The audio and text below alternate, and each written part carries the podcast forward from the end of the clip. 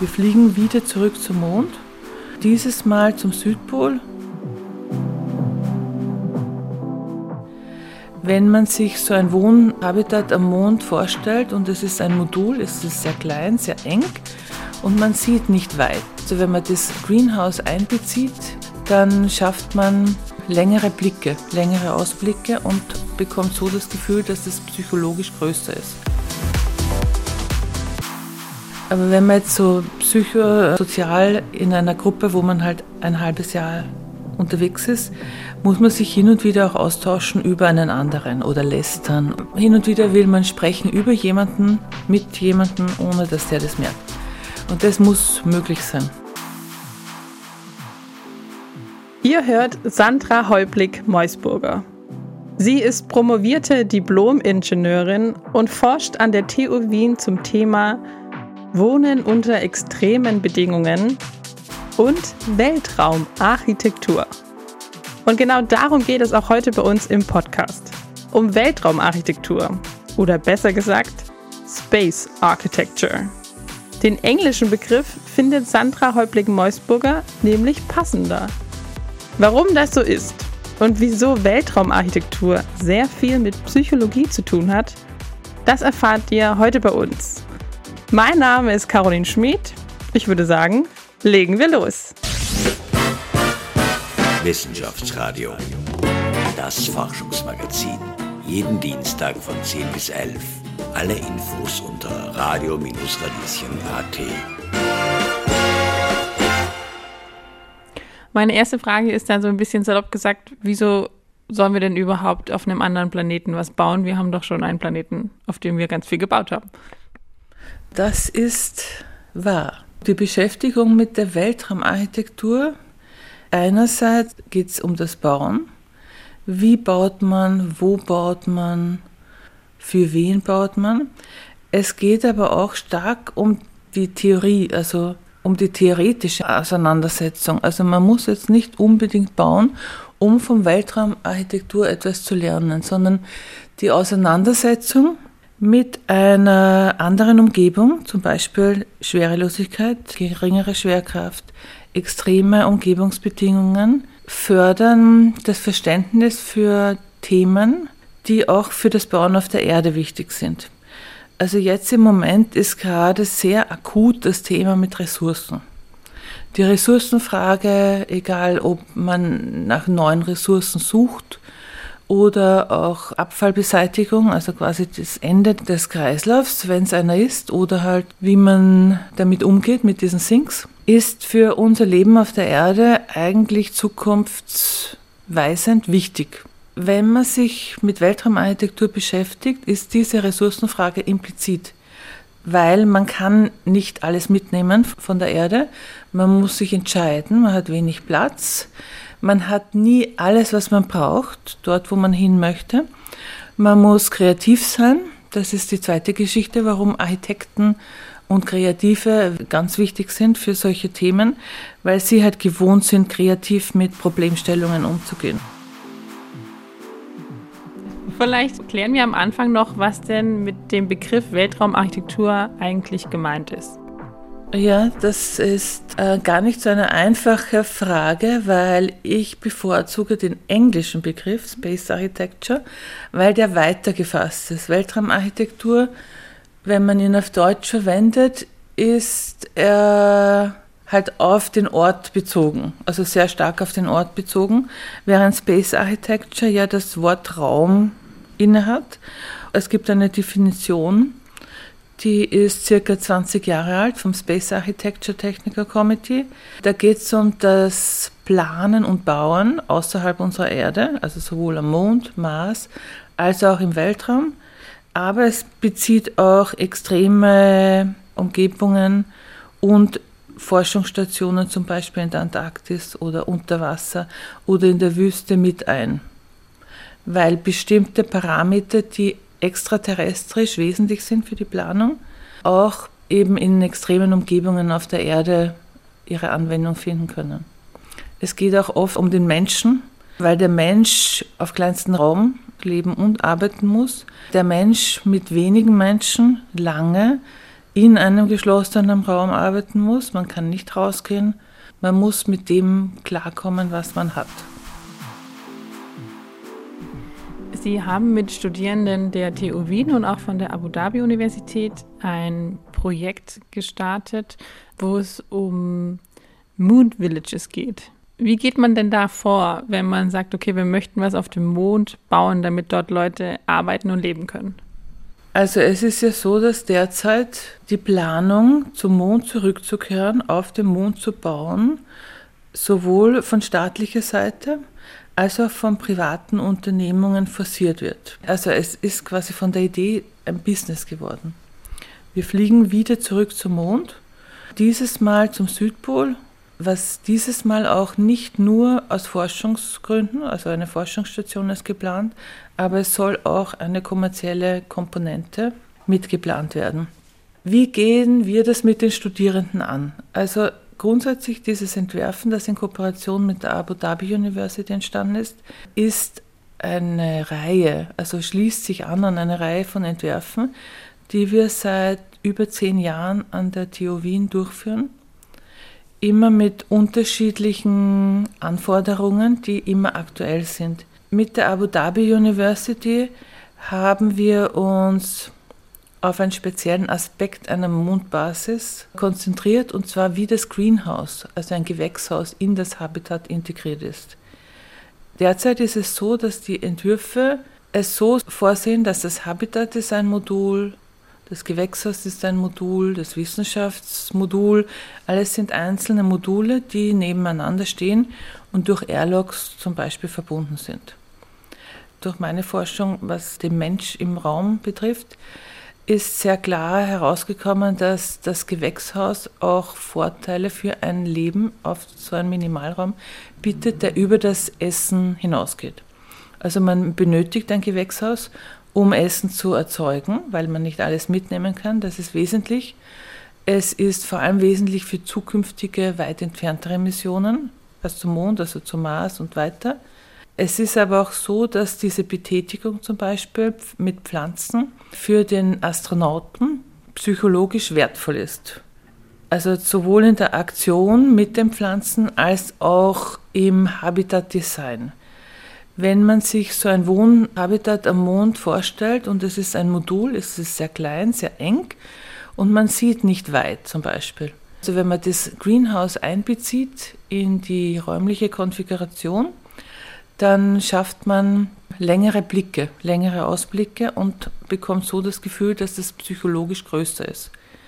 Das ist der ein Teil. Der zweite Teil, warum man Pflanzen mit Habitaten gemeinsam designen soll, ist, weil in diesen Weltraumhabitaten alles vorgefertigt ist, technisch. Es gibt nichts, was sich bewegt, was sich verändert. Und wenn man im Mond zum Beispiel beim Fenster raussieht, gibt es auch keinen Wind. Es gibt, okay, es gibt Tag und Nacht, aber es gibt keine Jahreszeiten, es gibt wenig Farben. Und Pflanzen sind so etwas, was für Abwechslung sorgt. Also auch visuell. Nicht nur visuell, sondern auch olfaktorisch zum Beispiel. Also es ist etwas, das lebendig ist, für Abwechslung sorgt und auch etwas, das einem an die Erde erinnert und einem auch so ein gewisses Gefühl von Zuhause geben kann. Das bringt mich zur nächsten Frage. Sie haben ein Buch geschrieben, das heißt Space Habitats and Habitability, Designing for Isolated and Confined Environments on Earth and Space. Und da sagen Sie, es ist dringend notwendig, dass man nicht nur bei der Weltraumarchitektur darauf achtet, dass Menschen im Weltall oder auf anderen Planeten überleben können, sondern dass sie sich auch entwickeln können. Oder im Englischen wird es verwendet mit thriving, was ein sehr schönes Wort ist. Ich habe ein bisschen Probleme gehabt, ein passendes deutsches Wort zu finden. Also, dass man sich eben auch nicht nur, dass man überlebt, rein von den Basisbedürfnissen, die man hat, sondern dass man auch eben so wie eine Pflanze irgendwie thriven kann. Ja. Vielleicht ist diese Analogie mit dem Habitat, das dritte Haut des Menschen, da ein guter Einwurf. Wir kennen alle, wenn wir das falsche Gewand haben, dann zwickt es oder man kann sich nicht bewegen, vor allem für Sportbekleidung. merkt man das. Und beim Haus oder Habitat ist es ähnlich. Ich glaube, ein gutes Habitat oder Haus ist am besten, wenn es den Bewohner in den Vordergrund rückt und nicht zu auffällig ist, sondern ermöglicht dem Bewohner etwas zu tun, auch spontan und über eine längere Zeit, was nötig ist. Das ist jetzt für die Erde relevant natürlich, aber im Weltall umso mehr, weil man alles, was man mitnimmt, dort hat. Man kann das nicht umtauschen, jede Ressource muss man wieder verwenden. Und man kann auch schwer umbauen. Also auf der Erde, wenn jetzt irgendwas nicht passt, dann kann man immer Fenster ändern, Türen ändern. Also so wie halt die Häuselbauer das seit Generationen machen, pro Generation eben das Haus anpassen.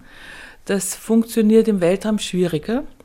Also wesentlich bisher war es so, dass diese Habitate oder es ist eigentlich noch immer so, sie sind extrem funktionell, weil jedes Gramm, das hingeschickt wird, eine Menge Geld kostet. Alles, was nicht funktionell ist, also quantitativ zu bewerten, ist immer leicht zu belegen. Alle Dinge, die qualitativ und über lange Sicht eine Wertigkeit haben, sind immer schwierig zu evaluieren. Vor allem in so Excel-Sheets, weil man sie ja dann doch wieder irgendwie bewerten muss. Bisher ist es so, dass es zum Beispiel kein Raum geplant wird, der leer ist. Also man muss Raum immer doppelt planen, sowieso, weil man wenig Raum zur Verfügung hat. Das heißt, der Raum soll 24 Stunden genützt werden für die unterschiedlichsten Aktivitäten. Man muss aber eigentlich auch zukünftige Änderungen mit einbeziehen. Das heißt schon so planen, dass man das Material, das man verwendet, entweder für etwas anderes benutzt werden kann oder dass Räume leicht umkonfigurierbar sind oder dass man etwas hinzufügen kann. Das ist wichtig für die Nachhaltigkeit und das meinen wir auch mit Thriving. Nicht nur funktionell gesehen, dass man halt die, die Dinge machen kann, sondern zum Beispiel ist es wichtig, wir kennen es von der Erde, wenn man, man arbeitet gut, wenn der Arbeitsplatz hell ist, eine bestimmte Lautstärke nicht überschreitet, man nicht gestört wird, man äh, sich sicher fühlt, die Möbel ergonomisch gestaltet sind. Und all das würde man auf einem fremden Planeten auch erwarten. Nur ist es schwieriger, weil man halt auch unterschiedliche Benutzer hat.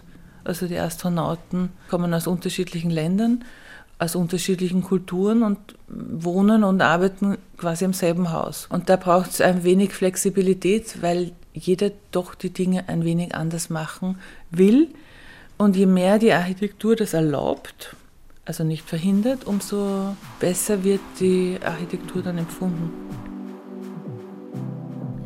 Wie könnte das denn konkret aussehen, architektonisch, dass man sagt, okay, da sind jetzt fünf Leute oder vier Leute aus unterschiedlichen Kulturen, wie sorgt man vielleicht schon durch die Architektur dieser Raumstation, dass es kulturell harmonisch zugeht? Räumlich gesehen wichtig ist, dass man einen Platz hat, wo man so sein kann, wie man ist, ohne sich zu verstecken.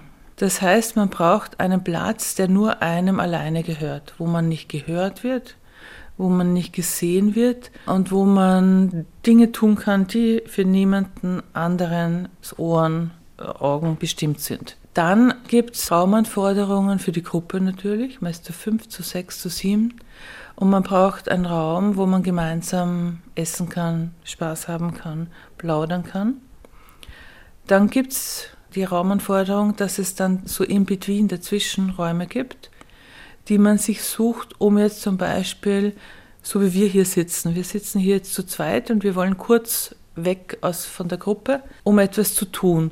Aber wenn man jetzt so psychosozial in einer Gruppe, wo man halt ein halbes Jahr unterwegs ist, muss man sich hin und wieder auch austauschen über einen anderen oder lästern. Hin und wieder will man sprechen über jemanden, mit jemanden, ohne dass der das merkt. Und das muss möglich sein. In einer Raumstation kann man nicht, wenn man jetzt Streit hat mit jemandem oder es ist schlechte Stimmung, ist es wichtig, dass man sich zurückziehen kann. Also man braucht einen Rückzugsort, alleine wie auch in einer kleinen Gruppe, um mit den Gefühlen umzugehen. Auf der Erde geht man vielleicht kurz raus oder geht spazieren, frische Luft. Das geht halt in einem Weltraumhabitat nicht. Und wenn die Architektur oder Raum das erlaubt, dann sind natürlich Konflikte besser zu ertragen. Weil vermeiden kann man Konflikte nicht. Und man muss schauen, wie man entwirft, damit die Konflikte stattfinden können, ohne dass sie die Mission beeinträchtigen. Sie haben vorhin gesagt, es geht wieder zurück auf den Mond. Also warum wollen wir zurück auf den Mond? Ich glaube, er ist noch nicht ganz erforscht. Es gibt noch mehr zu sehen, aber was sind andere Gründe, warum wir jetzt zum Beispiel vermehrt planen, auf den Mond zu fliegen? Also ich wünsche mir eine Forschungsstation auf dem Mond und hoffe, dass das das Hauptziel sein wird, warum wir zurück auf den Mond gehen. Es gibt jetzt verstärkt kommerzielle Bestrebungen, auf den Mond zu fliegen. Also Ressourcenfrage, Energiefrage, Tourismus ist ein Thema. Also die kommerzielle Seite wird zunehmend mehr. Da stellt sich natürlich die Frage, ob man das machen sollte. Wir haben ja schon einen Planeten, sollten wir uns nicht eher darauf konzentrieren, diesen Planeten besser zu behandeln, als schon weiter zu denken und einen anderen Planeten zu besuchen, auch wenn es nur für kurze Zeit ist? Ich finde, eine Forschungsstation am Mond ist mit Sicherheit ein Durchbruch auch für unser Leben auf der Erde. Ich gehe nicht davon aus, dass der Mond besiedelt wird. Ich gehe nicht davon aus, dass es dort eine Siedlung geben wird, wo man äh, wohnen kann wie in einem Dorf oder in einer Stadt. Ich kann mir gut vorstellen, dass es mehrere Forschungsstationen gibt. Die Technologie, die dafür entwickelt wird, ist mit Sicherheit auch relevant für viele Themen auf der Erde. Abgesehen davon, dass man natürlich auf dem Mond auch die Technologie oder das Know-how weiterentwickelt, um weiter zu reisen. Also jetzt wirklich zum Mars oder weiter in den Weltraum. Der Mond hat noch viele Geheimnisse. Auf dem Mond bauen für kommerzielle Zwecke. Gibt es da irgendeine Möglichkeit, das zu verhindern, dass es quasi, dass man die Ressourcen auf die Forschung verwendet und nicht für was Kommerzielles? Ich glaube, verhindern kann man nie etwas. Ich glaube aber, man kann aktiv mitgestalten. Und ich denke, es ist wichtig, dass ganz viele Leute mitgestalten diese Missionen, sich dafür interessieren. Und man sieht es auch in der Weltraumindustrie, dass so wie wir Architekten und Designer kommen auch viel mehr Psychologen, Sozialwissenschaftler, Anthropologen. Also es wird geöffnet für viel mehr Leute. Nicht jetzt nur vom Berufsfeld her, sondern auch kulturell zum Beispiel oder national. Und das ist extrem wichtig, dass wie auch immer diese Mondstationen aussehen werden, dass die Menschen einen Teil dazu beitragen. Also dass hier ganz viele Informationen geteilt werden, Know-how geteilt wird und dass man versucht, gemeinsam etwas zu schaffen, eine, eine Wahnsinnsherausforderung ist, weil natürlich man immer halt so kommerzielle Aspekte im Hintergrund hat, was Teilen betrifft. Aber ich glaube, es ist die einzige Möglichkeit, wie man vorwärts kommt. Und Weltraum bietet ja diese Chance auch. Also wenn man sich jetzt zurückblickend anschaut, der erste Weltraumflug von Juri Gagarin hat auch viel geöffnet. Oder dieser Blick auf die Erde, nicht nur dieser Blick, aber es macht irgendwie auf, um etwas anderes denken zu können dürfen. Und das ist eine große Chance. Vielen Dank für das Interview und den spannenden Einblick. Dankeschön, hat mich sehr gefreut. Wissenschaftsradio, das Forschungsmagazin. Jeden Dienstag von 10 bis 11. Alle Infos unter radio-radieschen.at.